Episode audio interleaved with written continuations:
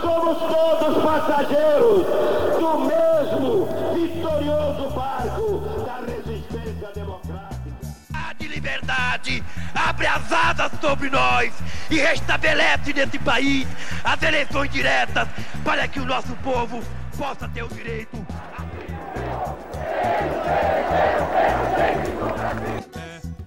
Um grito de liberdade!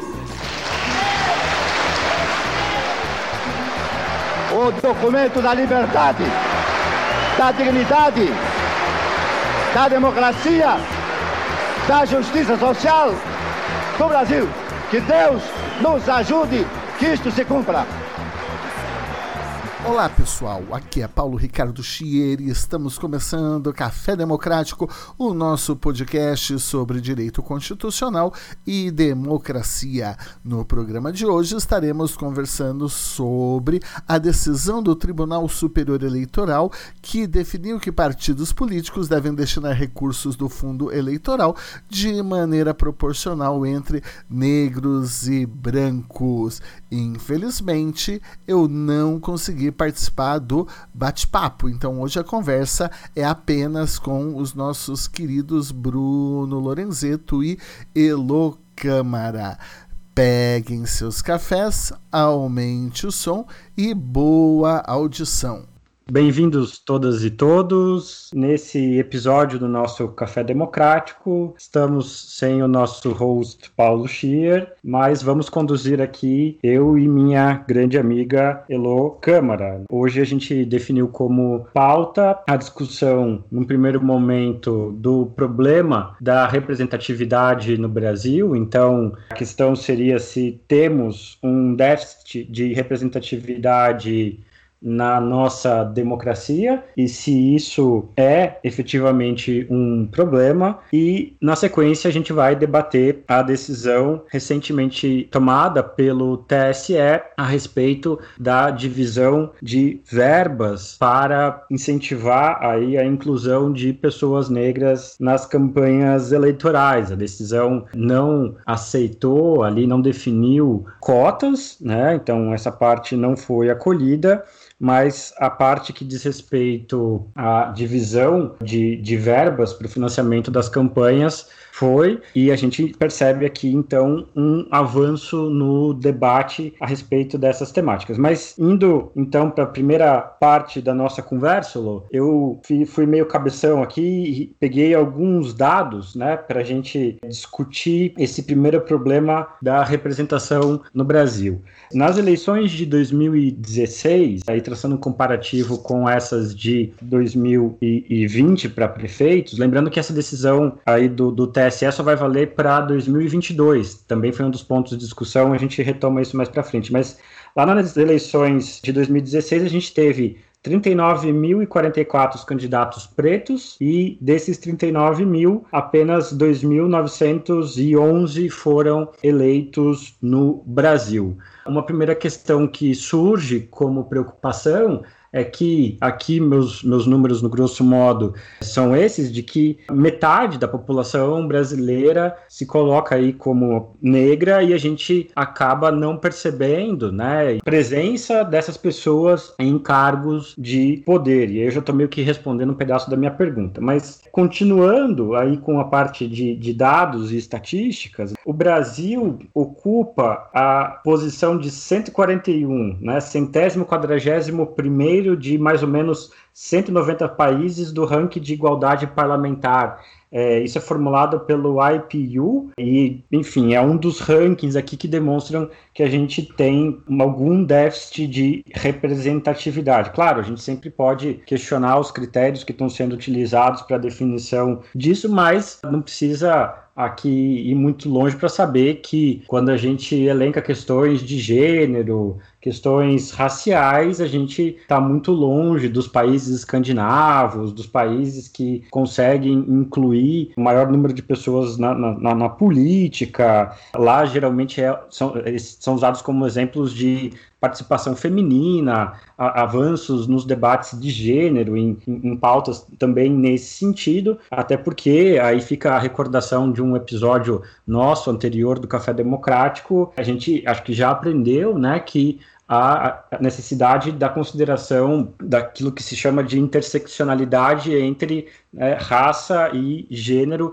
Esse, essa também é uma temática uh, desafiadora. Mas eu queria começar a, a minha fala aqui, né, fazendo um, um, panorama histórico. Eu sei que os historiadores vão brigar com a gente, mas eu estou assumindo o risco aqui, usando uma autora que eu gosto muito, que é a Hannah Pitkin, que eu já usei ela em outros escritos, né? O material dela me parece muito interessante, porque é, a Hannah Pitkin fala uh, da ideia de representatividade, talvez seja um dos clássicos aí na discussão sobre representatividade, e um conceito que eu considero bem interessante que ela trabalha é a própria ideia de representação como fazer presente novamente, né? O make present again. Então, o que, que seria isso, né? Com a noção de representatividade que de certa maneira é muito próxima da ideia que a gente tem no mundo jurídico. Né? Um, um advogado representa os interesses do cliente e,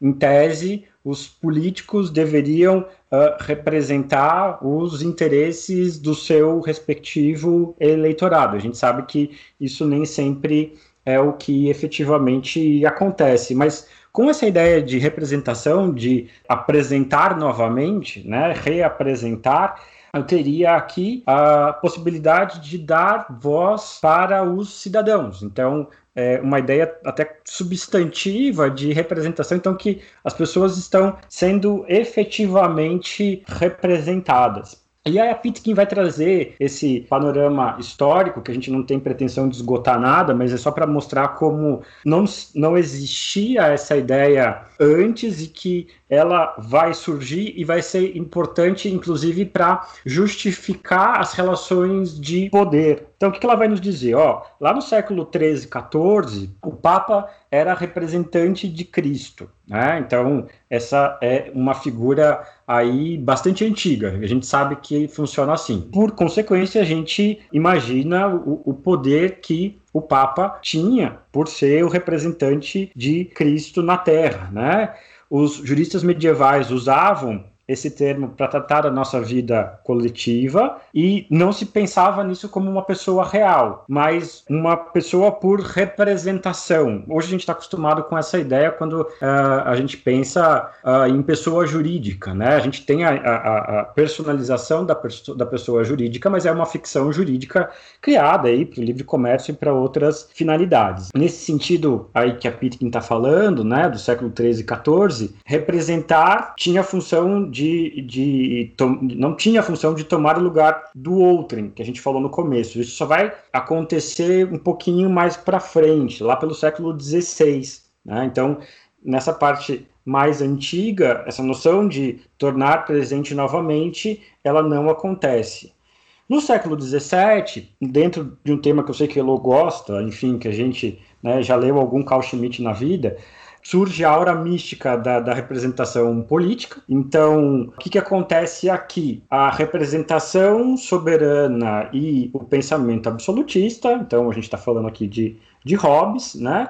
vai ter uma justificação que aí sim se aproxima dessa ideia de tornar presente novamente. Né? Então, a, a, representação política tem contornos da representação soberana com o pensamento absolutista. E, e aí, esse lugar tenente de Deus na terra, que é o rei, né, ele vai se justificar, mas vejam que o, o interesse aqui está num viés formalístico. Tem uma, uma forma legal para essa autoridade, que vai ser o, o rei, agir, agir no mundo, né?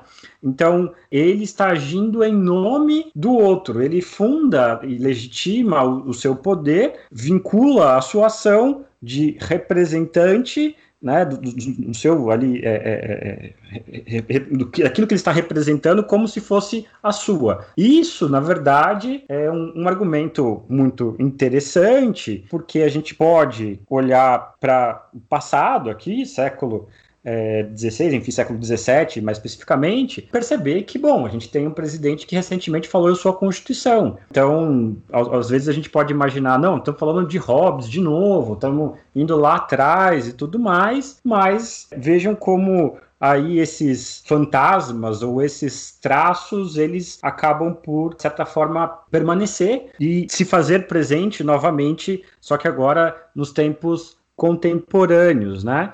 Mas então qual é a ideia básica aqui? É, a, a, a, ação do rei tinha o respaldo da própria figura divina por essa autorização. E vejam como há um conceito chave da representação aqui. Né? Então, para o Hobbes, esse direito de representar a pessoa de, de, todo, de todos, né? Eu represento o corpo político da sociedade sem exceções, mesmo, né? Aí quem, quem não concorda, quem não, não, não, não, não votou na minha pessoa e tudo mais, eu represento todo mundo, né?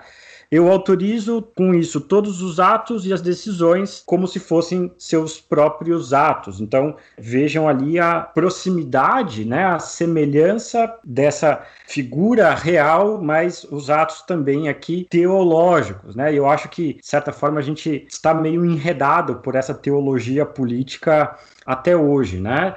E isso nos leva a, a questionar a própria ideia da legitimidade da representação, porque o que a gente vai dizer? Que, bom, o Estado se torna laico, a autoridade do a fonte da autoridade, né, não pode mais ser justificada de maneira metafísica e a gente vai então mudar essa estrutura para o povo, né? Não é mais o rei, mas então o povo que se torna a fonte do poder. E aí, bom, né, se todo poder emana do povo, artigo 1 parágrafo único da nossa Constituição, a grande questão que surge é, bom, cadê esse povo, né? E aí uma pergunta histórica que a gente pode ver as críticas que foram feitas lá nos Estados Unidos sobre o, o, a ausência do povo, a ausência de democracia na origem da própria Constituição deles, isso está falando de final de 1700, mas aí uma, uma pergunta, Elo, que ela é relativamente retórica, mas fique super à vontade para responder. Cadê o povo uh, brasileiro na história do Brasil. É, isso é um problema, né? Se a gente tem, a gente começa com uma questão sobre o déficit da representatividade na democracia, mas se a gente for ler um pouco de, de história, os últimos Aí vamos, história das constituições, né? 1824 e, e, e segue, né? Onde, onde que está o, o, povo ali? Tirando um momento ou outro, aí no, na, na, em 1987 e 88, sim, mas nas, nos outros processos constituintes, né? Uh, ah, 37 com certeza não, 67, 69 com certeza não. Né? Então, onde está o, o povo? Onde está a participação dessas pessoas para é, legitimar democraticamente uh, as decisões soberanas, as decisões em nome aí do, do interesse público, do interesse coletivo, né? E na modernidade, que a gente vai dizer que a participação no poder público passa a ser tratada como um valor intrínseco e não apenas instrumental, né? Então, resumindo, né, democracia é um troço bom em si mesmo, né? A gente gosta de democracia e eu particularmente prefiro viver num estado democrático de direito com todas as imperfeições que ele possui, mas pelo menos a gente pode falar mal por enquanto, do presidente, do governo, de seja lá quem for, a gente tem liberdade de, de cátedra, né? Lembrando aqui que somos é, três professores, então a gente pode divergir entre nós e podemos é, é adotar diferentes perspectivas, né? É, não está proibido ainda falar de, de Marx é, nem nada, é, e isso é uma das vantagens da gente viver no Estado democrático de direito, que eu tenho as condições de possibilidade, inclusive, de criticar o próprio sistema no qual uh, eu vivo, né? Porque teve um pessoal recentemente se declarando aí stalinista, sei lá o quê, mas né, o, o, debate de hoje não é, não é esse.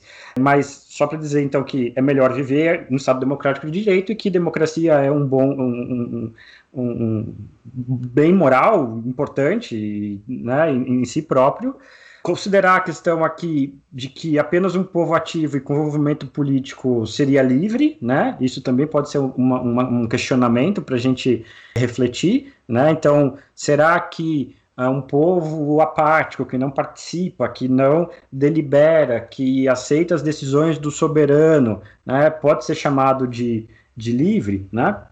E aí uma, uma, última, uma última colocação nesse ponto, né, é lembrando da Arendt, que é alguém que a própria Hannah Pitkin é, vai fazer a leitura e, e, e vai também é, é, debater, né? A Arendt nos diz que o povo deve preservar o espírito de resistência contra qualquer governo que ele próprio tenha eleito, né? Então, o que a gente no fim do dia está comemorando, né, é justamente esse papel do povo tendo aí, né, esse espírito de resistência e podendo justamente é, lembrar o, o, o, governante de ocasião, né, que o poder emana dele, né, e não é o presidente que é a Constituição e que, bom, se você não fizer as coisas de forma minimamente é, adequada, a gente não vota mais em você.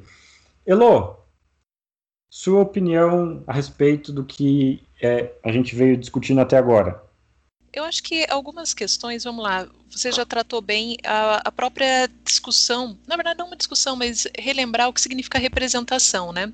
Eu acho que isso é especialmente importante, você foi para um viés histórico, a partir da Hannah Pitkin, realmente uma referência, mas eu acho que isso é importante para a gente colocar no contexto atual, que nós, e já temos falado em outros cafés, sobre como a democracia ela está passando por um processo de questionamento, de declínio, alguns chamam de crise, e que uma, um dos símbolos que se tornou desse processo é o famoso bordão não me representa, ou seja, as pessoas vendo a esfera da política institucional, porque nós podemos pensar política em vários aspectos, movimentos sociais, outras atividades, mas a política institucional, aquela que acontece nas instituições, então, no âmbito municipal, estadual, federal, enfim, e as pessoas não se sentem representadas.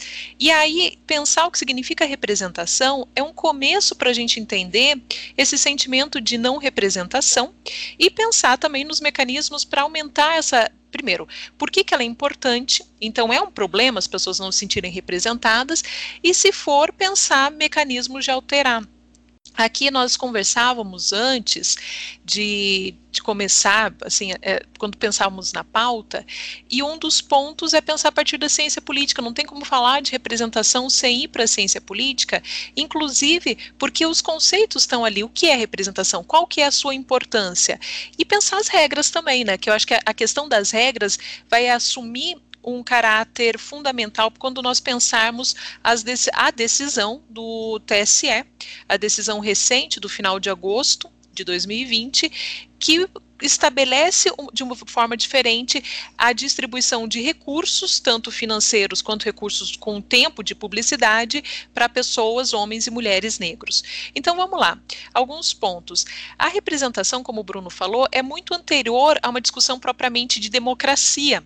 Porque a ideia, como foi dito, é se, no final das contas, diz respeito à própria legitimidade, porque que alguns podem decidir e afeta outras pessoas. Então, vem uh, anteriormente a legitimidade, o fundamento da soberania, o fundamento da autoridade vem de um caráter supostamente divino, do soberano, ou enquanto aquele que seria o melhor para representar esse corpo social. As teorias democráticas elas mudam esse fundamento. Então, o fundamento da autoridade vem porque são de uma certa maneira representa, então esse se faz presente esse conceito mais amplo de povo, e alguns poderiam falar porque as decisões tomadas afetam esse mesmo povo. Então nós temos duas questões, né? Uma representação eu faço com que esses interesses e essas pessoas sejam representadas e as decisões têm que espelhar isso. Bom, mas começa a aparecer também, e eu acho que esse assim é um clássico, é uma constante quando a gente pensa em teorias democráticas, nunca se deu uma inclusão completa. Se nós formos pensar o caso brasileiro, o voto feminino, e aqui eu estou pensando num sentido bem amplo, então não só questões raciais, mas questões dos grupos que historicamente são esquecidos, esquecidos com muitas aspas, né? Eles são excluídos de um processo de deliberação. As mulheres começam a votar somente em 1932, então aí nós não temos nem 100 anos.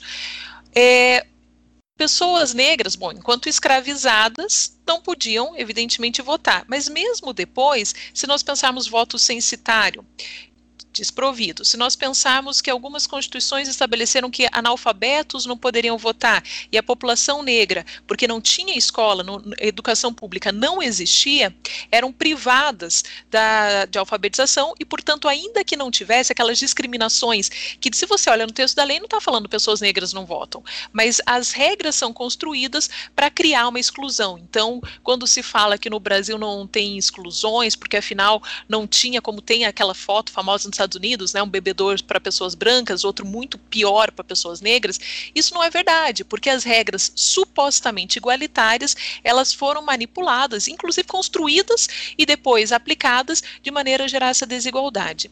Pois bem, eu queria voltar a um ponto que o Bruno já falou, mas eu acho que a gente pode conversar um tanto a partir daí.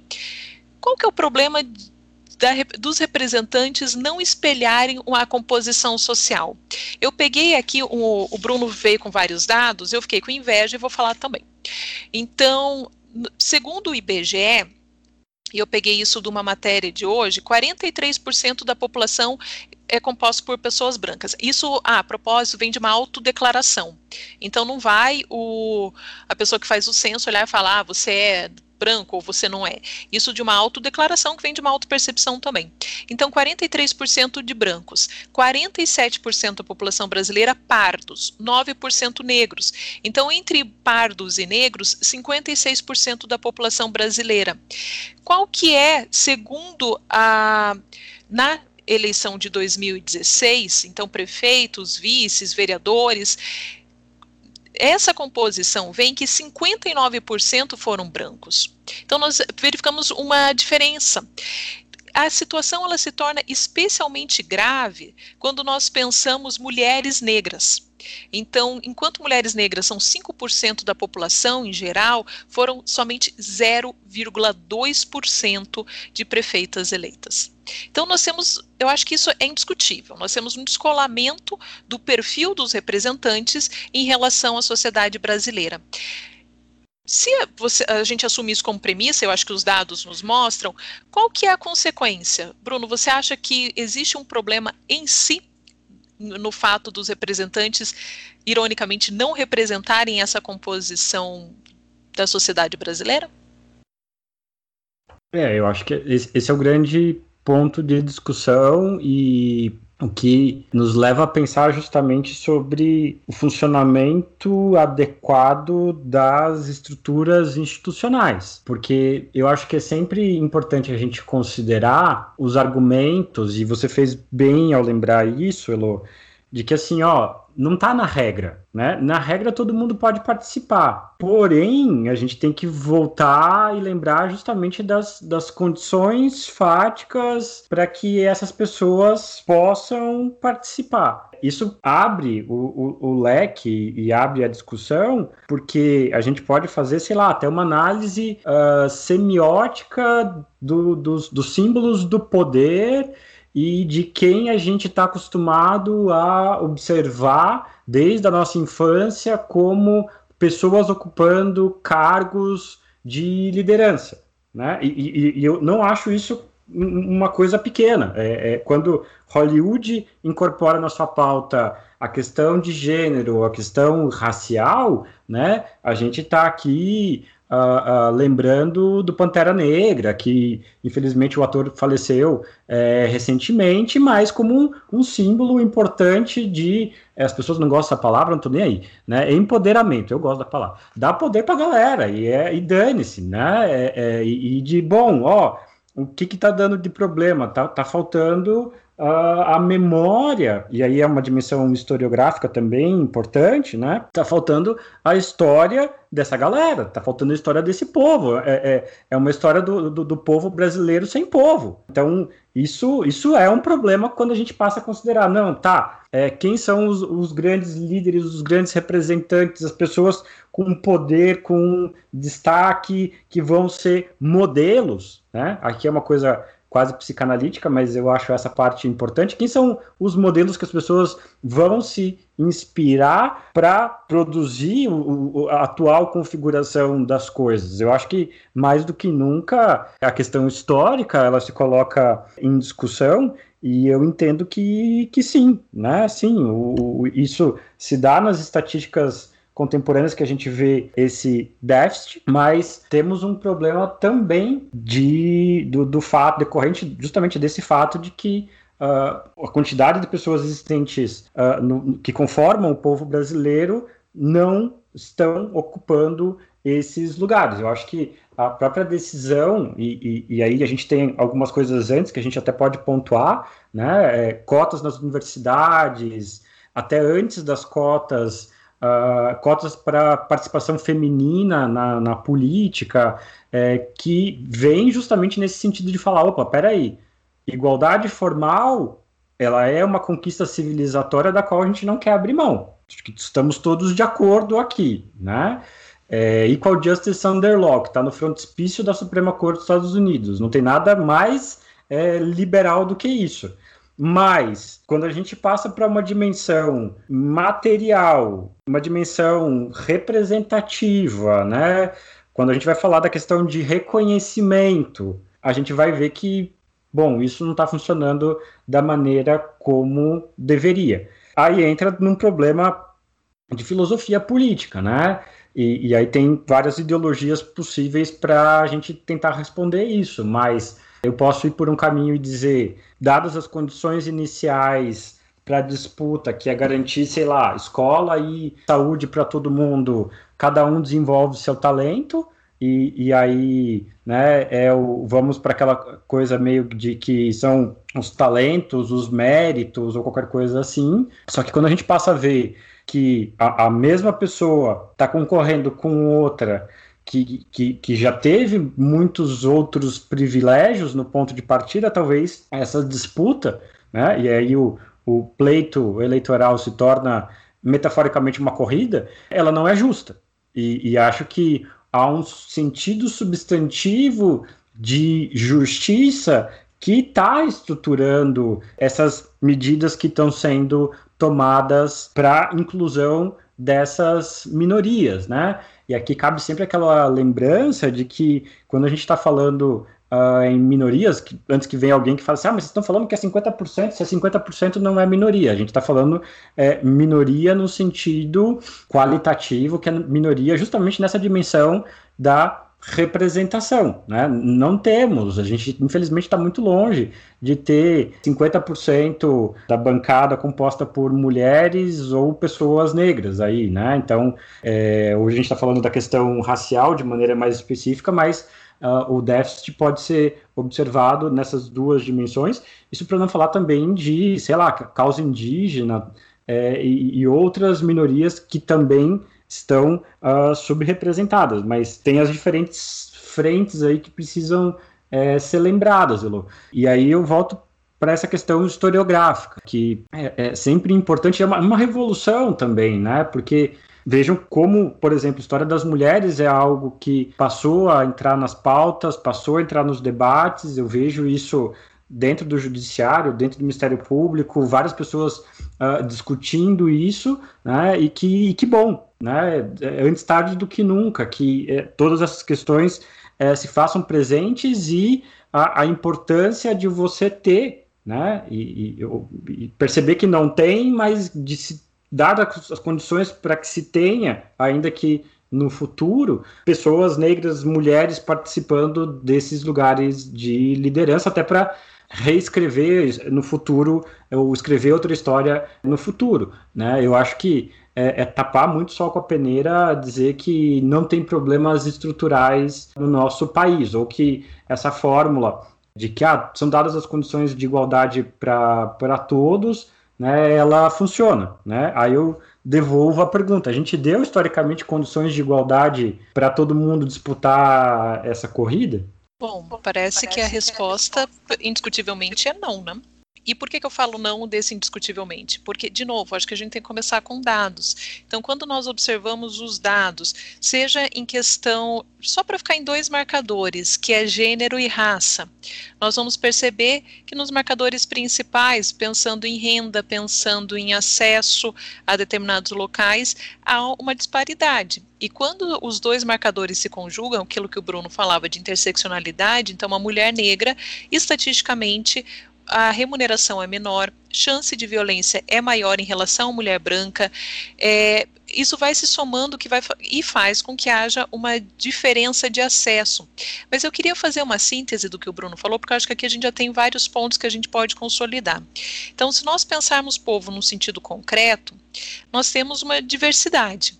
Nós temos homens, mulheres, pessoas que não se reconhecem como homem e mulher, nós temos uma diversidade do ponto de vista de orientação sexual, héteros, gays, nós temos uma diversidade do ponto de vista de capacidades, é, pessoas com deficiência, pessoas sem deficiência, em vários e diferentes graus, nós temos diversidade racial, étnica, então brancos, indígenas, negros, e isso por si só não seria relevante se isso não afetasse a, a possibilidade que alguém de um determinado grupo tem de atingir benefícios e de receber malefícios.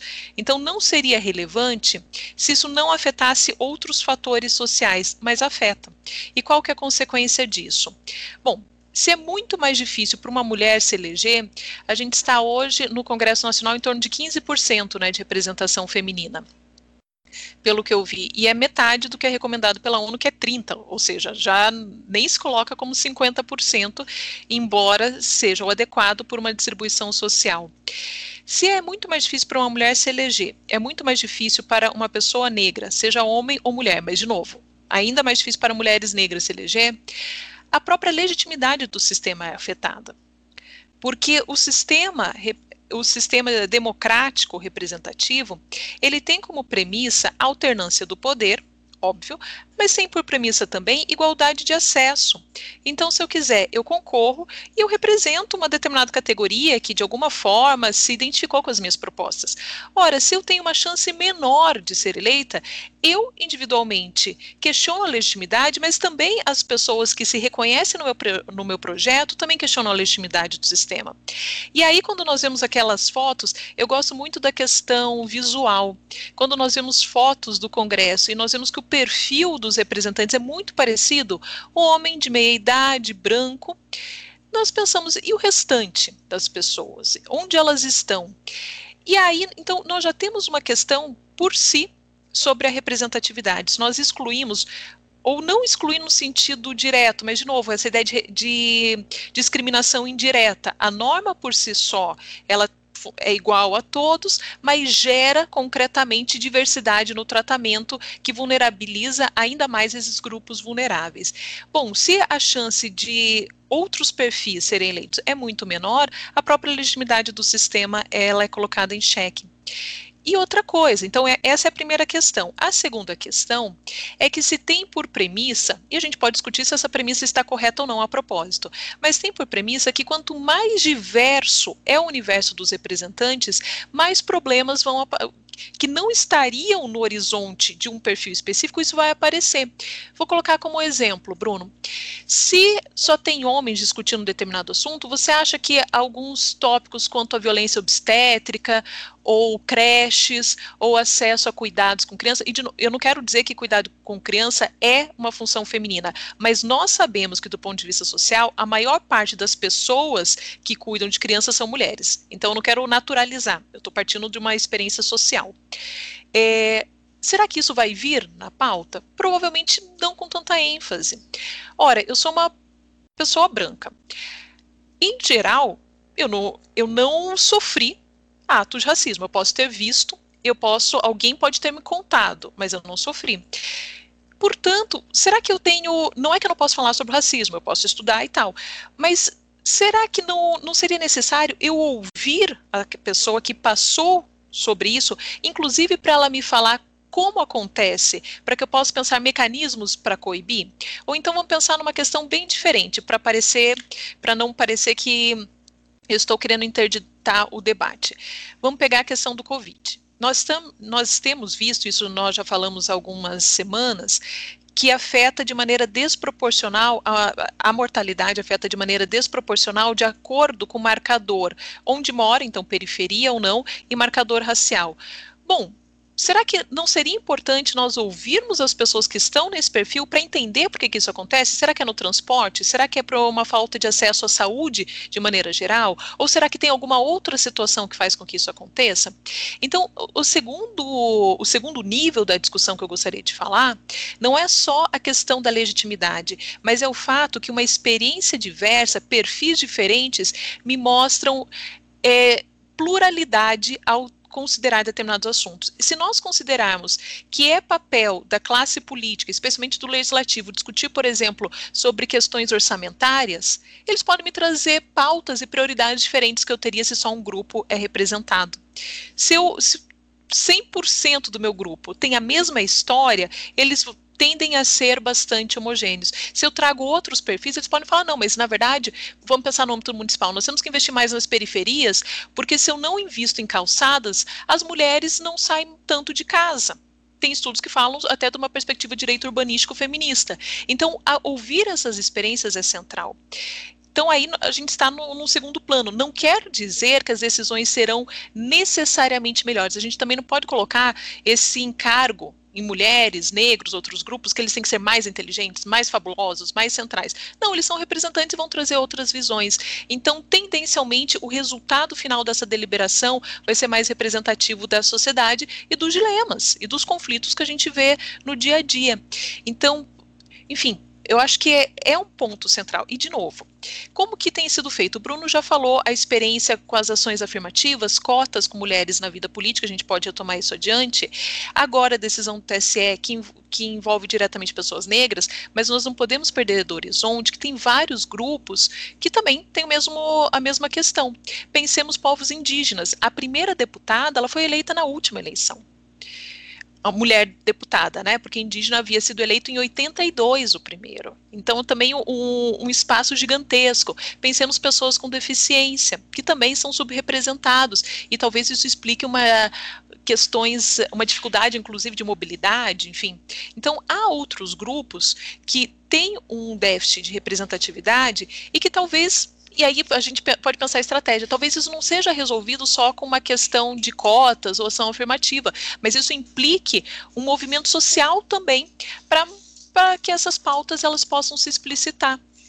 Eu acho que pensar politicamente também implica considerar as normas jurídicas, mas considerar que às vezes elas não serão suficientes. Na verdade, elas nunca são, nós sabemos bem, né?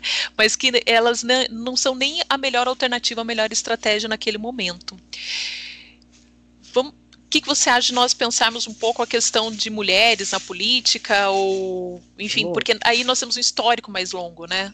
É, eu acho que é super legal isso que você está trazendo, porque é, o nome mais é, é nerd, técnico para isso seria um input deliberativo, né?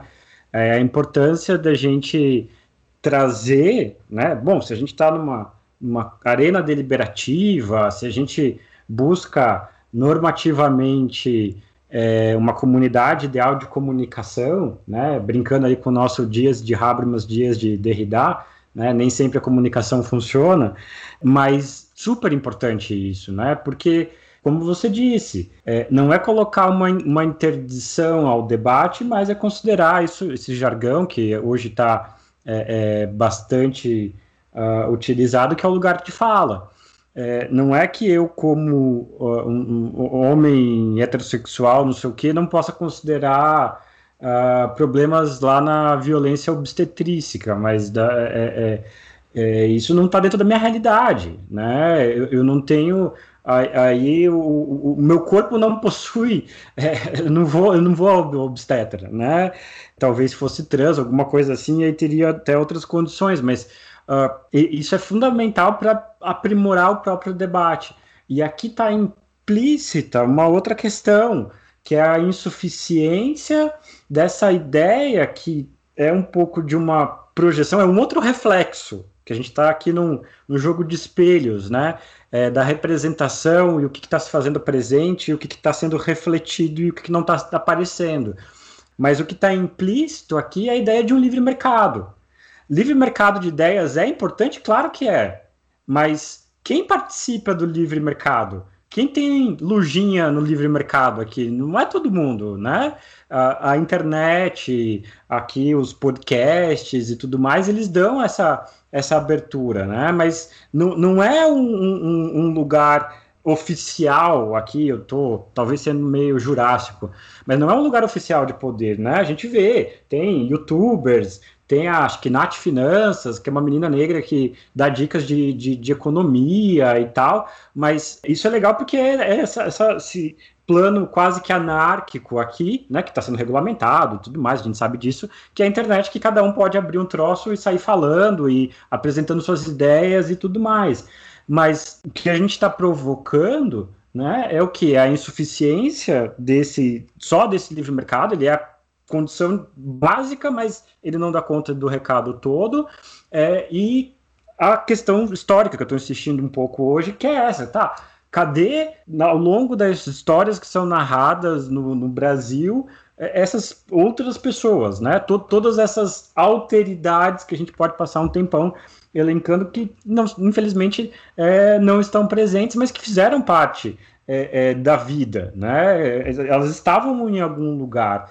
A grande questão que a gente também precisa aí é, elaborar é bom, o, o que, que levou essas pessoas a estarem excluídas? E aí a escravidão entra como um, um grande problema que também é, nos assombra até hoje, né? É, e isso define mentalidades, isso uh, constitui, né, também aí a, a, a, forma e as relações de poder. Quando está falando de, da, da, questão feminina, né, é pensar qual é o lugar da mulher que ela deve ocupar, que é, agora tem essas camisas bonitinhas, é o lugar, o lugar da mulher é onde ela quer, queira estar, né, é, eu acho que é bem isso, só que vocês precisam lutar para isso, para gente que é, é, homem branco, a gente tem isso como uma premissa silenciosa. Né? Então, quando a gente está cutucando aqui essas, essas questões ou provocando isso, né? É, não é que a, a, gente queira excluir alguém, a gente quer incluir. Né? É um pouco aquele, aquela questão de que é, da insuficiência da própria ideia de direitos humanos. Não é para jogar fora direitos humanos, é, é para que isso se torne é, mais abrangente, se é que essa categoria consegue dar conta da complexidade das questões. Mas não sei, Elo, a gente, a gente pode passar para a discussão da, da decisão do TSE eu acho que sim, eu só queria fazer uma pequena observação porque eu fiz essa pesquisa hoje, eu quero mostrar, tipo, lição de casa. É, a questão, porque antes da, da discussão racial, do, na, no que diz respeito à representação, a gente tem um pouco mais consolidado a discussão sobre representação referente a gênero. Então, só queria passar um histórico muito rápido como isso se deu no Brasil. Então, qual que é o panorama que nós temos? Há historicamente uma simetria. Para vocês terem uma ideia, foram só 26 constituintes mulheres de um universo de 560 quase, 559. E pessoas negras também fazendo as comparação, ainda menos, foram 11 congressistas negros. Então, a nossa Constituição, ela já nasce mostrando como a sociedade é, que é uma sociedade que, na qual tem barreiras invisíveis, naquele sentido que não, isso não, não há um impedimento a concorrer, mas não chega e por vários aspectos.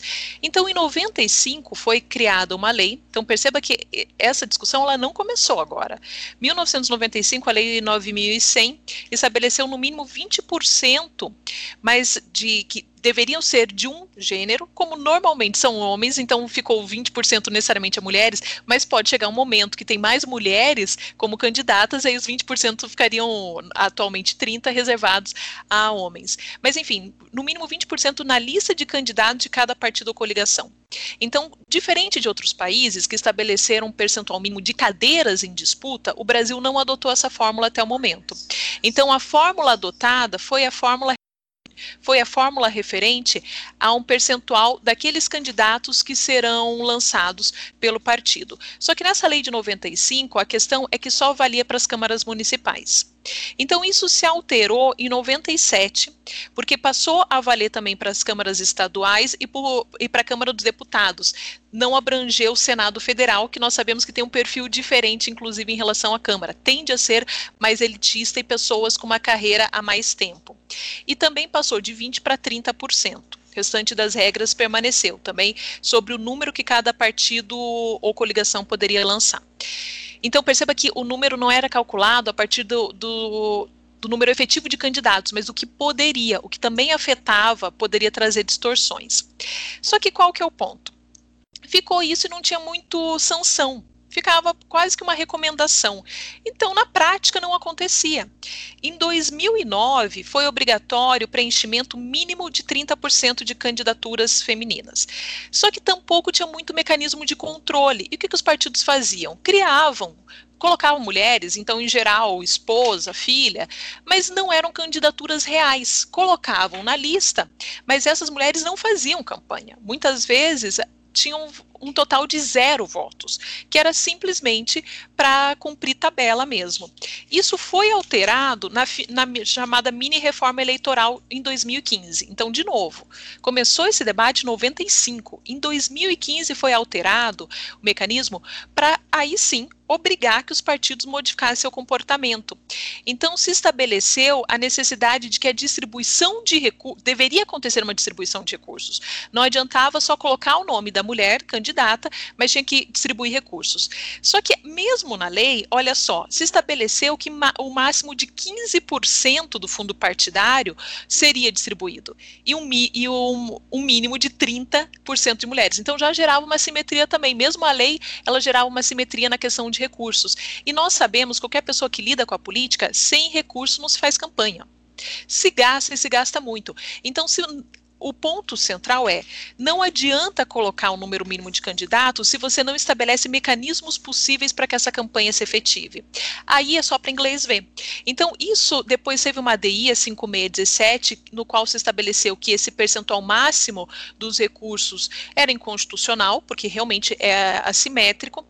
E aí tudo isso para contar que depois, então, da, da mini reforma de 2015, 2018, o assunto veio muito à pauta com chamadas. É, candidaturas laranjas. Então, os partidos, muitos deles toleraram e aqui eu estou falando tolerar para não falar que fizeram, ou líder partidário, sem uma questão de criminalização antecipada, mas enfim, tem várias ações sobre isso. Os partidos colocavam candidaturas femininas, transferiam recursos, só que esses recursos não eram usados nas campanhas delas, elas distribuíam novamente para determinados candidatos. Então, as candidaturas, as mulheres, eram candidaturas laranjas elas não faziam campanha. Então, veja, eu acho que esse caso, ele, para mim, ele é muito interessante, porque ele mostra como as regras, elas por si só não resolvem o problema, especialmente quando elas são mal formuladas. Então, nós temos que pensar que o, o, o ator, ele vai responder o incentivo da regra. Então, se eu não coloco, se eu só falo, olha, tem que colocar na lista, isso não vai mudar. Eu tenho que pensar questões efetivas. E a, nós estamos no ponto que aparentemente houve uma alteração. Por quê? Porque os líderes partidários foram responsabilizados por essas candidaturas laranjas. Porque eles, se não sabiam, deveriam saber que isso acontecia. Tem que ter mecanismo de controle para saber que efetivamente o recurso é utilizado pela campanha da candidata. E com isso, neste ano, os partidos estão muito mais zelosos, ou pelo menos está se demonstrando nos seus planos registrados no TSE, que tem mecanismos mesmo, no quais, inclusive, as candidatas têm que assinar uma declaração falando que elas receberam aquele recurso, que elas usaram na sua própria campanha, para que não, não sejam coagidas a transferir para campanhas de homens. Então, é um processo que mostra a necessidade de construção de boas regras, mas também de nós percebermos o que funciona e o que não funciona. Então, esse é o pano de fundo que nós temos para aí sim chegar à questão racial. Se você quiser come começar a contar como que o TSE teve que decidir isso nesse último agosto. É, Elô antecipou a conclusão que eu estava pensando para o pro programa já. Então, que é tipo, a expectativa é super legal, a decisão é interessante, tem vários aspectos, mas tem justamente esse receio de que no fim do dia o pessoal vai achar algum mecanismo para não cumprir ou para inventar, sei lá, candidatura laranja só para forma e, e, alguma coisa nesse sentido. Mas tem aí uma outra questão, Elo, que, que é importante, né? E, e aí, se a gente pensar que a ideia de democratização ela se estende ao longo do tempo, que é a própria questão da democratização interna dos partidos, que é um, um dos grandes pontos que, que a gente acaba por perceber que assim, tá, então eu posso ter um partido que, no fim das contas, é um mini, desculpa o anacronismo, um mini feudo, né? Em que eu tenho um reizinho que manda ali no troço, tem superpoderes, tem o fundo partidário, que é uma baita de uma grana, né? Não se iludam, o, o fato do presidente do Brasil hoje não ter partido é por causa de briga, por causa de grana, dentre outros motivos, né? Mas quem é, é, é, o presidente do PSL, do PSDB, do, do MDB, é alguém que tem muito poder. E isso às vezes passa meio que na sombra do radar midiático. Vejam Aécio Neves. Aécio Neves foi presidente do PSDB, alguém que tem muito poder com tudo que aconteceu com Aécio Neves, né? Então, assim, isso vale para outros. Eu não vou passar o resto do dia citando nomes aqui, mas são pessoas que têm muito poder e aí, cadê os nossos mecanismos de prestação de contas, de accountability em relação aos próprios partidos? Porque no fim do dia, eu vou lá, né? Eu saio da, da minha casa, vou para um partido e falo, eu quero me candidatar. Os caras falam, não. Aí o que eu faço? Nada. Pronto, perdi. É meio que isso. E os partidos têm. Porque essa é uma outra tensão bem importante. Temos uma configuração constitucional que determina, por enquanto, né, a necessidade de partido político para candidatura. Não, não, não, não, até onde eu vi, não temos a possibilidade de candidaturas avulsas. É, isso entra muito na onda do lavajatismo, eu não sei se isso vai voltar à pauta, mas é, que era uma confluência ali de elementos. Mas como que está a questão da democratização dos partidos no Brasil? Né? Essa, essa é uma questão um pouco incógnita. Não estou querendo dizer que né, jogar fora o bebê com a água suja e falar que não tem democracia interna. Tem partidos com diferentes configurações, até algumas bem interessantes, mas é um dos primeiros problemas. E outra questão que você já acertou no ponto aí, Elo, que é money, né? É dinheiro. Política se faz com dinheiro e, e pronto, né? Se ilude quem acha que dá para fazer de alguma outra forma candidatura tem custo, inclusive quando você está falando lá do Senado, né, que é uma coisa mais elitista, são pessoas mais velhas e tudo mais, que já tem ali uma rodagem política, geralmente é esse o perfil, né, é, o custo é mais elevado. Né? Para você ter uma candidatura para senador, o custo é muito mais elevado. Claro, tem aí é, é, free rider, tem sempre aqueles né, que são uh, fora da curva, que não gastam tanto dinheiro assim, tem outros meios de captação de recursos, sei lá como, né? mas a gente entra nesse ponto que é custo das campanhas. As campanhas têm custo, e quando eu tenho o, o, o judiciário é, falando, ó, você tem que gastar tantos dinheiros, né? A gente está reduzindo essa autonomia dos partidos para tentar democratizar internamente essa configuração, porque aqui, né, não tem como a gente é, pré-estabelecer o resultado final. Né? Então, não se chegou assim na condição, e tem, tem um outro debate, é, seria um outro programa, talvez, para falar assim: não, tem que ter cotas é, no que vai ser eleito. Então, dá, daria para a gente pensar uma postura até mais radical e paternalista de falar, não, tem que ser tantos por cento de mulher, tem que ser tantos por cento de pessoas negras que vão ser eleitas, você escolhe entre as pessoas negras de determinado partido, né? É, eu acho que isso seria até para uma posição mais para frente seria até mais polêmico, né? Mas o que, que aconteceu? Uh, e aqui dá para ver até um exemplo de um diálogo institucional, né? A gente teve a proibição de doação por pessoas jurídicas por parte do STF, né? Então começa um pouco ali, e aí se cria o fundo uh, partidário, né? O fundo, desculpa, eleitoral, justamente lá em 2017 uh, para resolver esse problema. Tá, não, não, pode ter financiamento por onde sempre acontecia, que era por uh, pessoas jurídicas, a gente cria então né, o Fundo Especial de Financiamento de Campanha em 2017. O fundo partidário, que eu troquei aqui, né, só para explicar, ele é bem mais antigo, ele foi criado em 65, né, ele custeia as despesas de manutenção das siglas, né, e tem uma parcela para financiar as eleições. Uh, o resultado das eleições vai configurar na Câmara, vai configurar o quanto que você ganha é, desse fundo, né? E tem mais uns 5% de todos os partidos. O simples fato de você hoje, no Brasil, ter um partido te dá dinheiro. Né? Então, por isso que tem um, é um baita negócio ter um partido político no Brasil hoje. E quando eu falo isso, eu sempre é um pouco da caricatura, desculpa o, o exemplo, né? Mas o Partido da Mulher Brasileira que é, eles mudaram isso. Eu vi recentemente que eles deram uma mudada, mas tinha um parlamentar, homem. É isso. A caricatura Brasil, né? Piada pronta era isso. Partido da Mulher Brasileira né, quando a maioria for de mulheres e não de homens, que Lô estava falando, não, é Partido da Mulher Brasileira, piada pronta, tem um, um cara no Partido da Mulher é, Brasileira, né, e a gente não sabe nem qual é a ideologia desses partidos, tem sopas de letrinhas aí, e partidos que não têm é, representação uh, ideológica muito consistente nessa sopa de letrinhas, então partidos de aluguel, não estou falando que não temos representações ideológicas nos partidos políticos é, brasileiros, né, mas quando a decisão do TSE vem nesse sentido, é justamente para responder essa questão. Então, foi uma, uma decisão uh, formulada ali para é, responder uma consulta da deputada federal é, Benedita da Silva, né? Foram ali três questões que ela acabou por formular e nem todas as questões é, tiveram acolhimento, né? Tem até algumas polêmicas ali no meio do caminho, mas o resumo é um 6 a 1 no, no placar final é, do, do caso, né, do, do, do, aqui, né, e o que foi decidido, então, né, que basicamente você vai ter que ter, então, a, a distribuição dessas cotas, né, é, é, dessas verbas para as candidaturas negras. Eu acho que dá para a gente trazer também alguns dados aqui, Elo, é, e você pode complementar também o, o relato, né?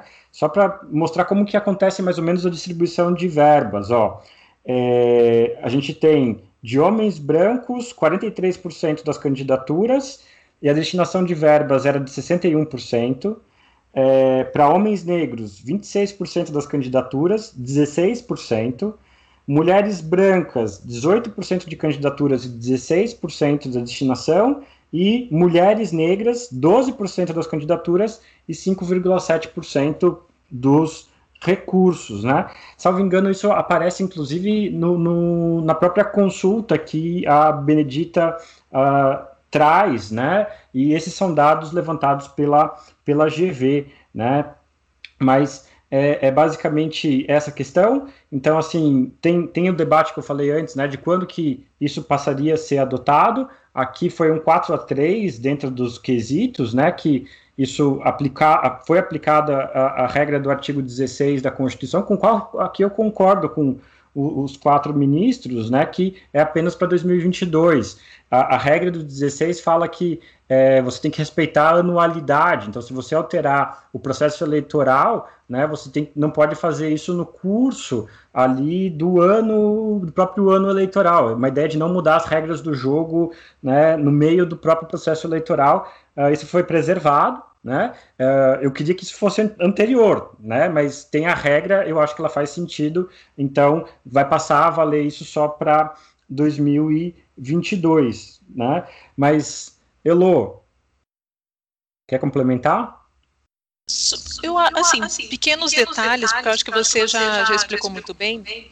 Uma coisa que eu acho interessante, que tem que ser falado, é o perfil, de certa maneira, híbrido do do TSE, porque faz parte do judiciário, mas é um órgão administrativo também, porque em outros países não necessariamente a eleição ela é coordenada, ela é organizada por um órgão judiciário.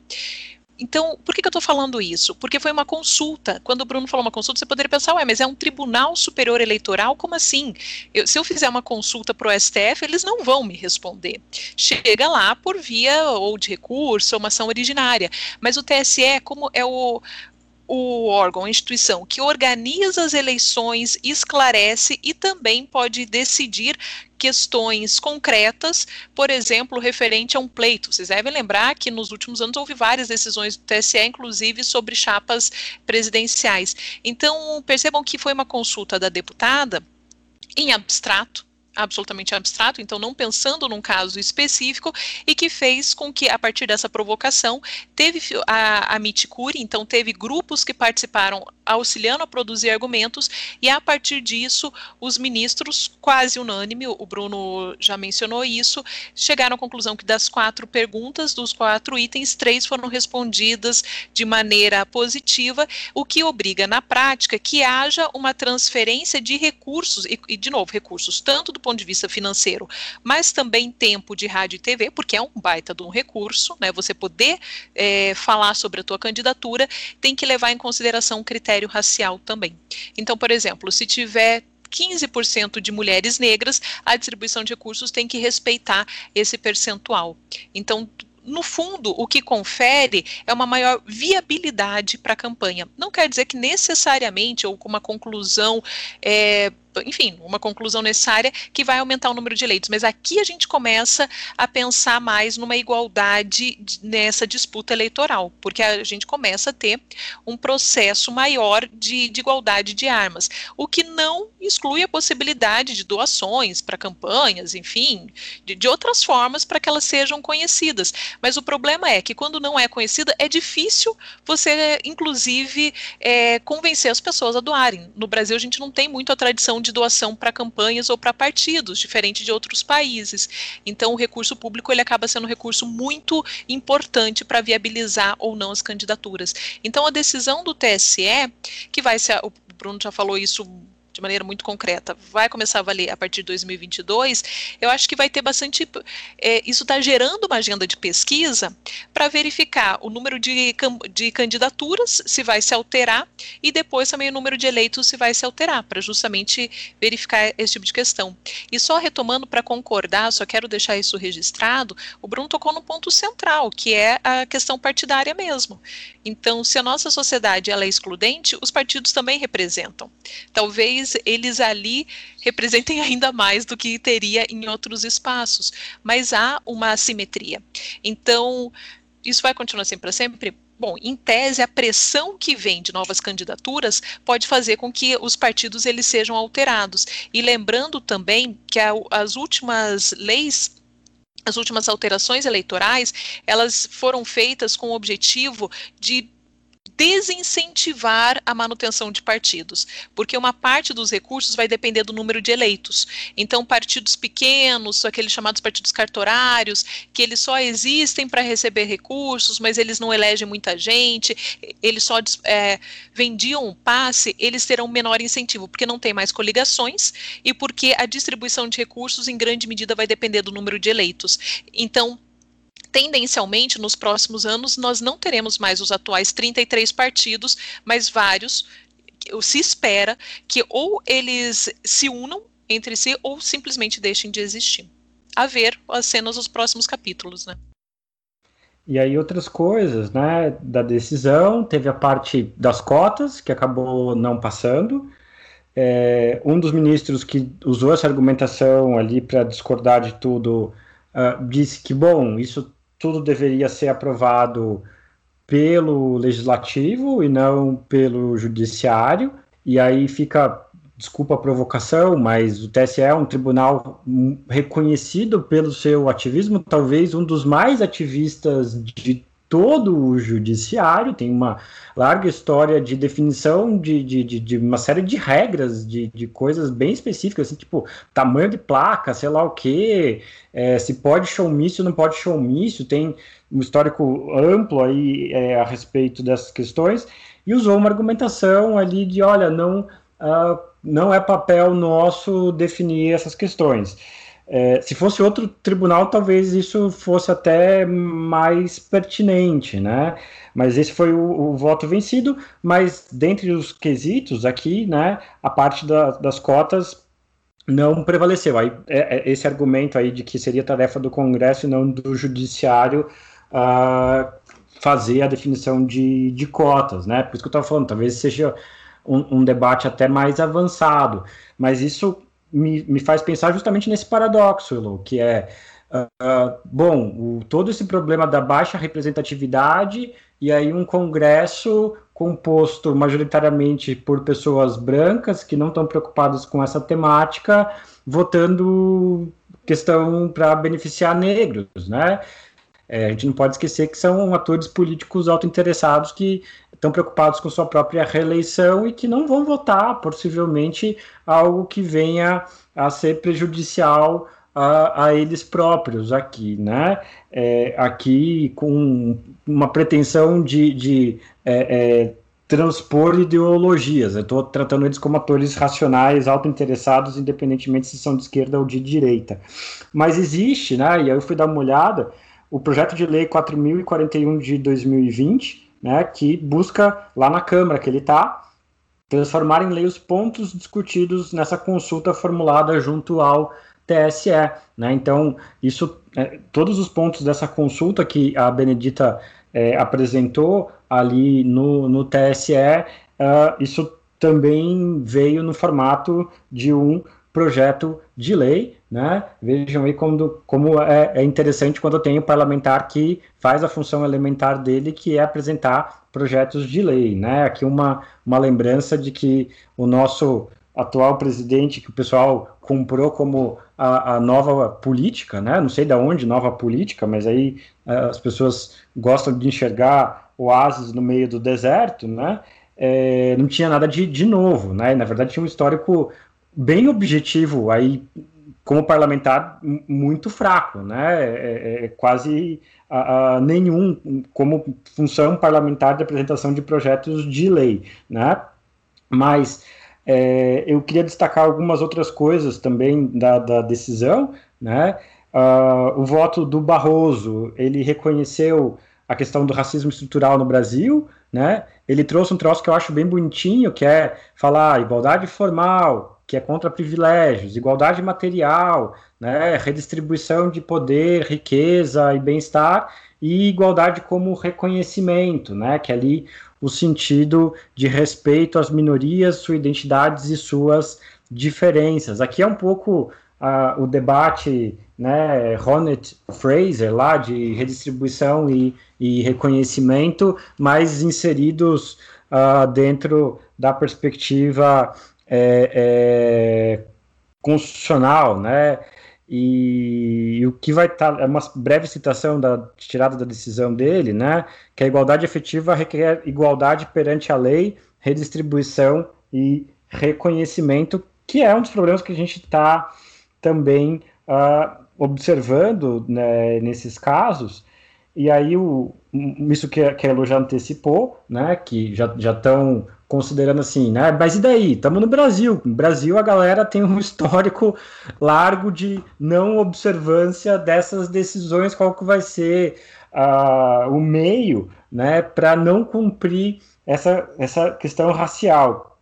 É, e aí o, o, teve, eu fui dar uma pesquisada e o Partido Novo, nas últimas eleições, Elo, teve um número menor de 1% de candidatos negros né? Vejam aí que eles têm toda aquela história de fazer uma candidatura em que você vai por conta, não sei o que mais, mas é, por alguma razão, eu não sei qual, né, as pessoas negras não se identificam muito aí com o Partido Novo. E, e, e aí, uma das formas de descumprir a decisão, não estou ensinando ninguém a fazer nada, pelo contrário, né?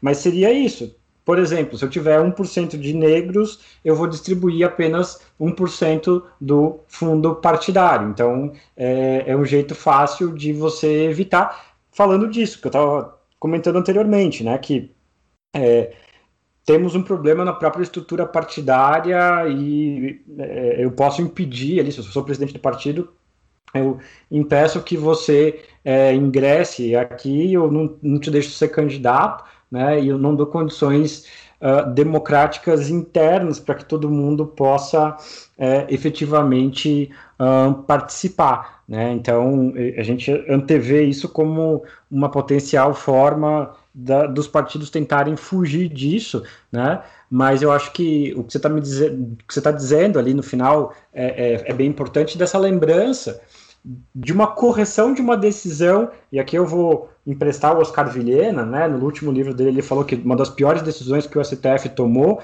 de derrubar a cláusula de barreira, eu, eu acho que sim, eu acho que é uma decisão muito ruim, né, que o STF tomou, porque, ah, é a maioria, sim, mas tem condições, se você quer ter um partido, se você quer ter acesso a dinheiro público, tem condições mínimas que você precisa atender, desculpa. Você tem toda a liberdade para criar um partido, ficar em aberto. A gente não voltou para a ditadura, né? Mas se você não tem o um número mínimo de parlamentares, desculpa, você não vai receber dinheiro desses, desses fundos, você não vai ter direito de antena, você não vai ter isso.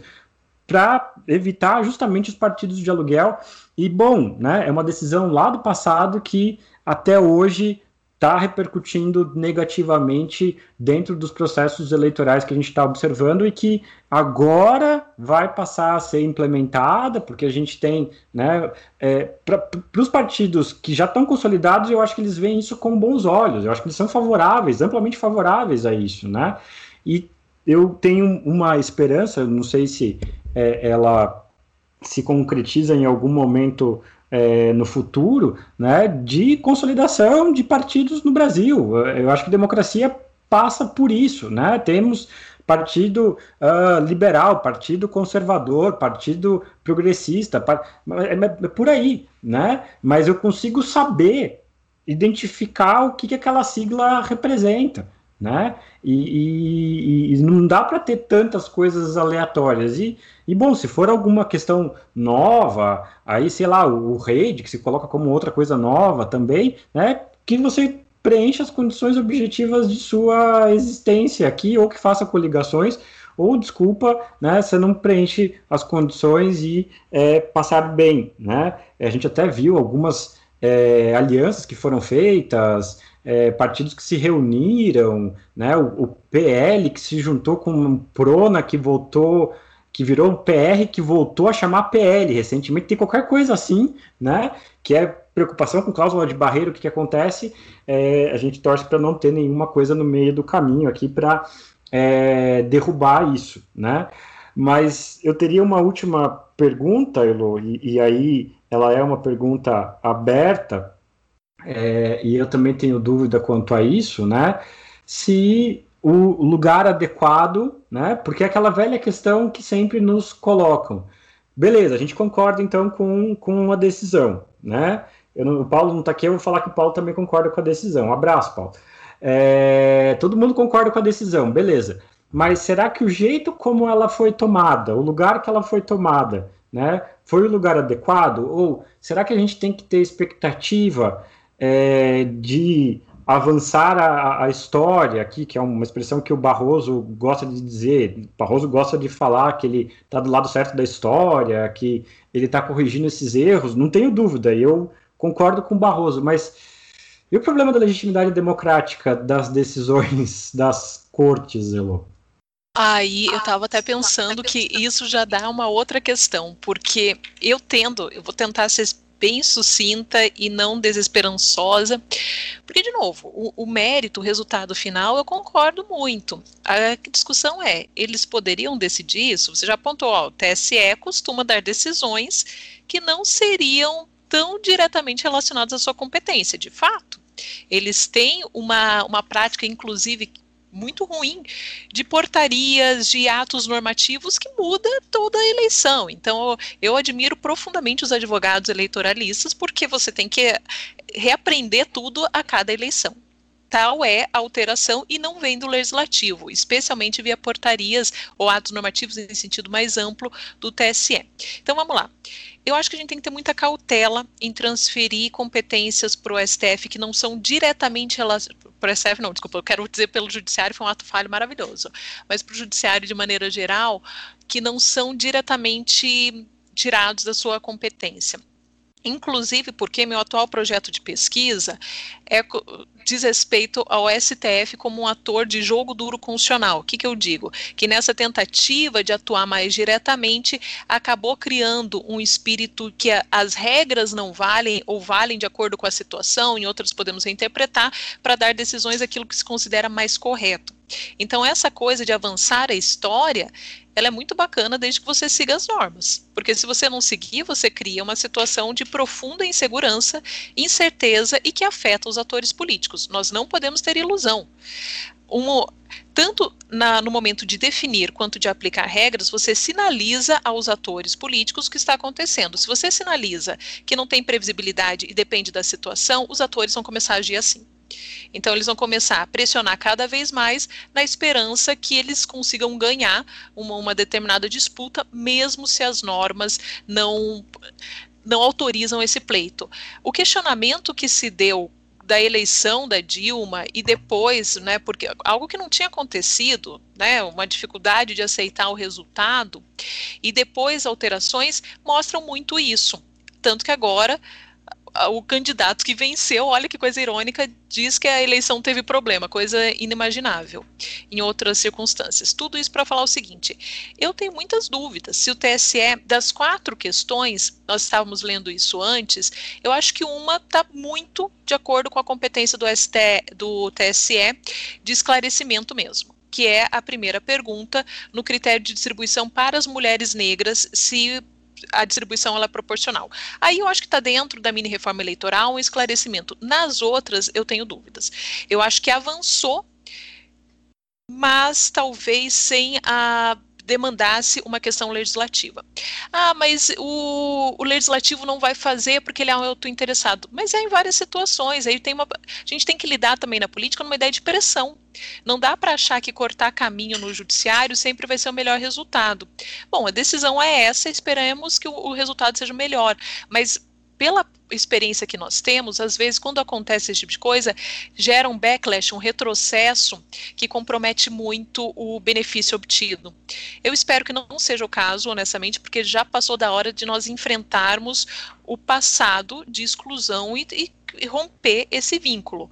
Mas de novo, eu tenho dúvidas se o STF, se oh, eu estou só pensando no STF, meu Deus, eu estou mono, monotemática, né, eu só tô, só tô nisso, mas que o TSE pudesse, nas questões 3 e 4, ter um posicionamento, acolher a questão. Na 2 não foi acolhida e, e eu concordo.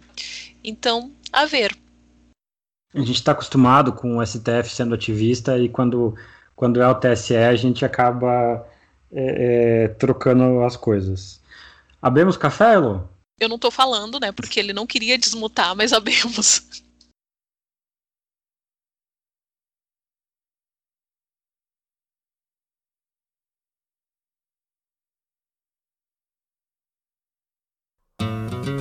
Não posso ficar